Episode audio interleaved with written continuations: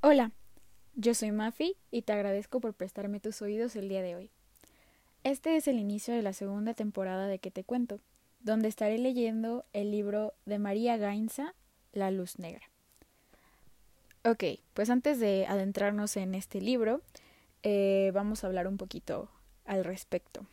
Ah, algo que creo que es un, una situación importante que está sucediendo dentro de del círculo de gente lectora y que es un círculo enorme, es como esta situación de empezar a leer mujeres, de empezar a, a de verdad reconocer el talento literario de las mujeres del mundo y es algo que nos habíamos tardado bastante en hacer. O sea, aunque pensemos que porque Harry Potter es uno de los libros más conocidos del mundo, eh, ya es suficiente porque lo escribió una mujer, recordemos que J.K. Rowling en realidad eh, es conocida como J.K. Rowling porque no podía usar su nombre completo por ser mujer.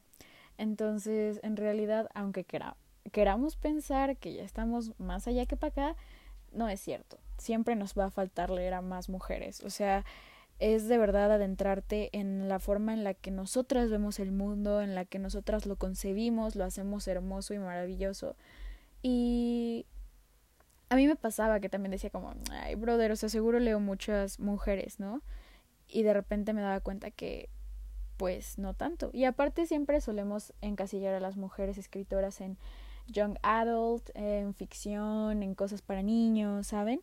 Pero ¿qué pasa con la no ficción, con la novela histórica, con las biografías? O sea, con los ensayos. Hay cientos y cientos de géneros, o hay incluso mujeres como María Gainza, que son mujeres que están creando nuevos géneros dentro de la literatura. Entonces es importante rescatarlas, es importante conocerlas, escucharlas, leerlas y compartirlas con los demás para que neta esto llegue a la mayor cantidad de gente posible y encontremos en todos estos libros una voz, sobre todo como mujeres, que nos apapache, ¿saben? O sea, a veces cuando leemos a la otra nos damos cuenta de que no estábamos tan perdidas, de que es normal sentirnos como nos sentimos, de que no estamos solas dentro de este caos llamado vida.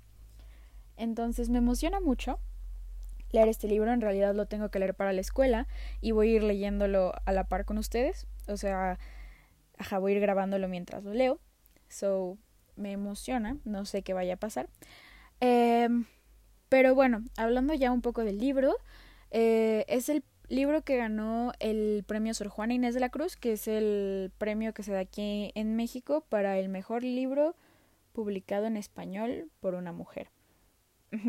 Pero la cosa es, aquí, fun fact, em, que lo ganó y María tiene este trip como, pues no sé, de evadir esto de la popularidad o del, lo del foco de atención.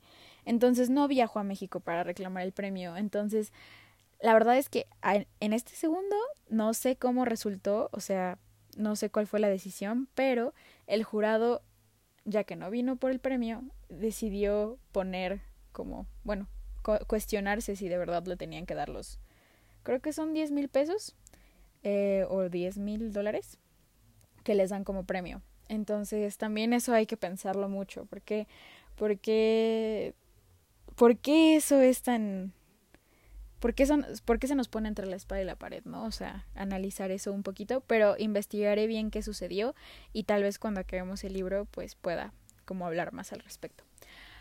Pero bueno, La luz negra dice en la parte de atrás. Esta es una novela sobre falsificaciones y falsarios, con personajes reales que parecen de ficción. La narradora, una crítica de arte que trabajó para una tasadora por cuyas manos pasaban obras falsificadas, relata una historia singular, aunque advierte no esperen nombres, estadísticas, fechas. Lo sólido se me escapa, solo queda entre mis dedos una atmósfera imprecisa. Técnicamente soy una impresionista de la vieja escuela. Además, todos estos años en el mundo del arte me han vuelto un ser desconfiado. Sospecho en especial de los historiadores que con sus datos precisos y notas heladas a pie de página ejercen sobre el lector una coerción siniestra. Le dicen, esto fue así, a esta altura de mi vida yo aprecio las gentilezas, Prefiero que me digan, supongamos que así sucedió. En el centro de la trama hay un personaje llamado La Negra que falsifica lienzos de la pintora Mariette Lidis, retratista de la alta sociedad bonaerense. aparecen también un lugar llamado Hotel Melancólico, en el que viven varios artistas, y una película de culto sobre beatniks bonaerenses en la que se asoma la negra, figura escurridiza donde las haya. Esta es una novela sobre el arte y la vida, sobre el engaño y la manipulación, sobre la realidad y la ficción, sobre lo vivido y lo contado, una narración sinuosa, enigmática y envolvente que seduce y atrapa. Tras deslumbrar a la crítica con el nervio óptico, María Gainza vuelve a tomar el mundo de la pintura como punto de partida y despliega de nuevo su inusitado talento en una obra magnética. Y bueno, como pueden ver, el tema del arte está muy presente en la escritura de María y es porque ella se dedicó muchos años a hacer eh, crítica de arte. Y bueno, hablando un poco sobre ella, sobre la pequeña biografía que viene dentro del libro, eh, pues nació en Buenos, en Buenos, Aires, es una escritora argentina. Em, trabajó de corresponsalia en The New York Times en Buenos Aires y fue corresponsal de Art News. Mm, también pues, ha trabajado en otras revistas como Art Forum, Radar, Página 12. Em, ha dado cursos y talleres. Mm, ah, bueno, y lo importante o como lo que marcó ya como su despegue de carrera fue que en 2011 publicó Textos elegidos, una selección de notas y ensayos sobre arte argentino. Y también El nervio óptico, que fue su primera incursión en la narrativa, ya se, eh, ya se tradujo a 10 idiomas, o sea, ya alcanzó una fama bastante importante y pues bueno, la crítica alaba muchísimo su escritura. Como les digo, me encanta eh, la promesa de que este, estos libros de María sean una mm, incursión en nuevos géneros, en mezclas extrañas, en, en cosas que la gente de verdad no puede encasillar en un término que ya esté como acaparado principalmente por los hombres. Entonces, la verdad es que me emociona mucho leérselos y espero me acompañen durante esta gran lectura.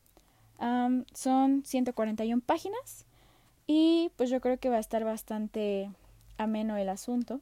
Espero lo disfruten y los veo en la primera parte.